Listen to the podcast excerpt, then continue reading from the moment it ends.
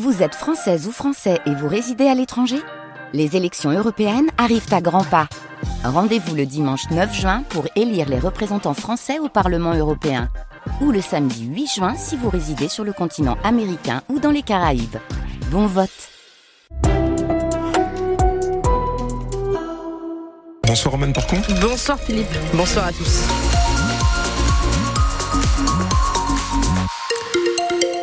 18h, c'est l'heure de l'info complète euh, avec vous Roman. Un petit coup sur la météo, tout ça, tout ça, tout ça. Et avant ça, un petit rappel des conditions de circulation. Hein, nous en sommes là à 18h. C'est chargé aujourd'hui. Hein. On n'est pas vendredi. Qu'est-ce qui se passe quand même?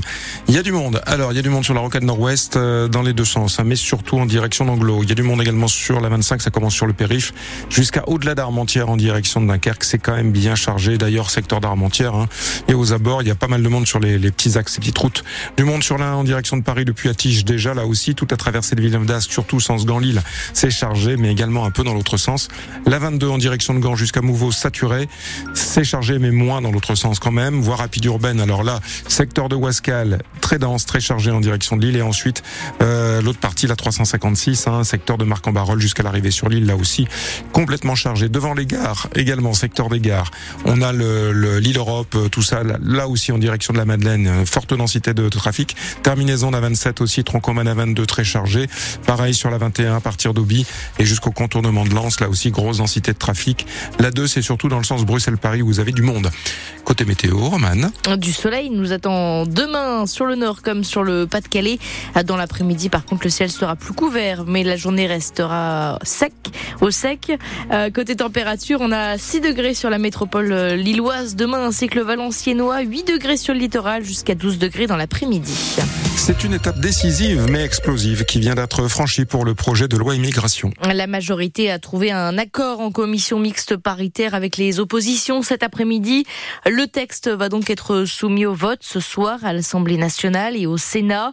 Cet accord provoque en tout cas beaucoup de colère à gauche et les organisations humanitaires qui dénoncent le projet de loi le plus régressif depuis 40 ans. L'accord fait également des vagues aussi dans la majorité. Le député Renaissance du Montreuil dans le Pas-de-Calais, Philippe Fay, va voter pour la loi immigration, mais selon lui, il faut dissoudre l'Assemblée nationale c'est un compromis et, euh, dans un groupe, eh bien, euh, on est aussi euh, solidaire. Et donc, je voterai, je, voterai cette loi. Moi, je vais préconiser, mais je ne suis pas décisionnaire. Il n'y a que le président de la République qui est décisionnaire.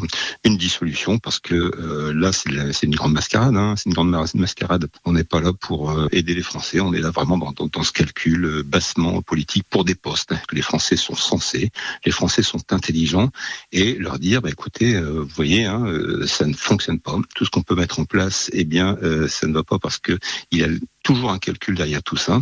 On s'en remet aux élections et on s'en remet bien sûr à la sagesse des Français. On, ne se retrouve pas non plus dans cette manière d'agir, cette manière de faire, cette manière de voir la politique comme on peut le voir actuellement à l'Assemblée. Mais ça, ça déçoit tout le monde. Hein. Moi, je ne peux pas passer une journée en circonscription sans que je me sois interpellé par dire mais c'est quoi, c'est quoi ce grand cirque à l'Assemblée nationale? Effectivement, c'est quoi ce grand cirque à l'Assemblée nationale et justement, Emmanuel Macron convoque euh, en ce moment même une réunion avec sa majorité euh, parlementaire au sujet de ce projet de loi immigration, alors que le Sénat et l'Assemblée nationale euh, doivent se prononcer dans la soirée sur ce texte qui pourrait donc provoquer une crise au sein même de la Macronie. Le président, je cite, fait un point de situation donc avec la première ministre, les présidents de groupe et les chefs de parti de la majorité.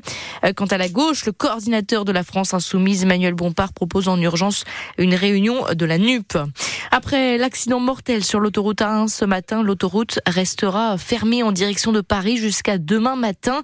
Trois poids lourds se sont, en sont entrés en, collision. L'un des camions transportait euh, du pétrole qui s'est donc enflammé, provoquant un incendie. Un chauffeur est décédé dans cet accident.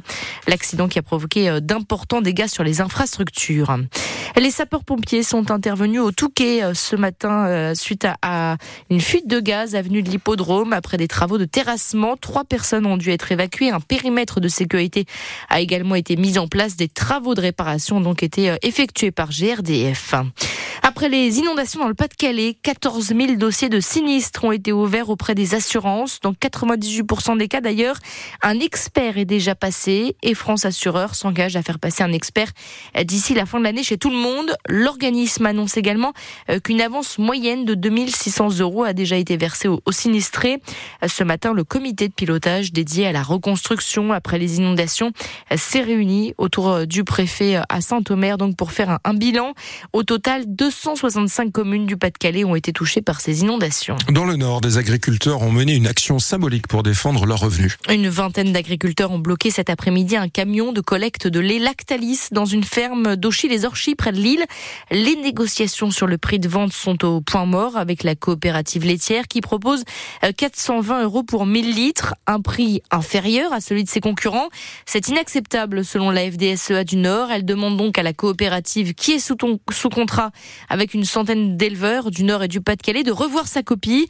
Marc Roset, lui, est éleveur à Coutiche. Il a une centaine de vaches laitières sur son exploitation. Aujourd'hui, il se bat pour son salaire, mais ne croit plus en son avenir. J'arrive près de la retraite.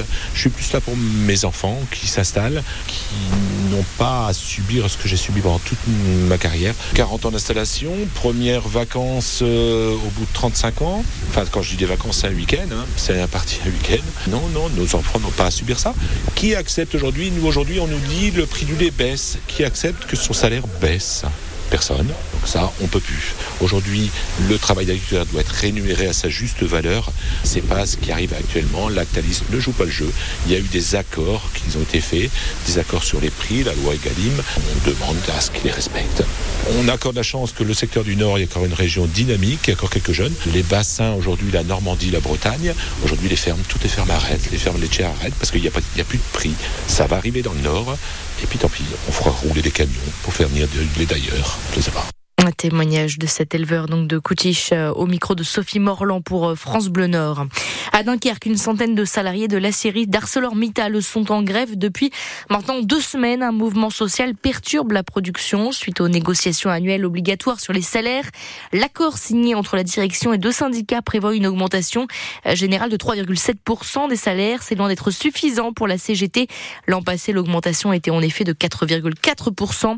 De nombreux débrayages ont lieu depuis euh, début décembre. La CGT affirme que l'arrêt d'activité a empêché la production de 100 000 tonnes d'acier en bobine. Le syndicat majoritaire a adressé donc aujourd'hui une lettre au gouvernement pour demander une médiation pour sortir de ce conflit. Du basket ce soir, hein, Roman. Oui, en Coupe de France, le BCM Gravelines affronte Ada Blois en 16e de finale, c'est à 20h. En Pro B, Lille se déplace à Boulazac Basket Dordogne et puis Denain reçoit Nantes, c'est à 20h également.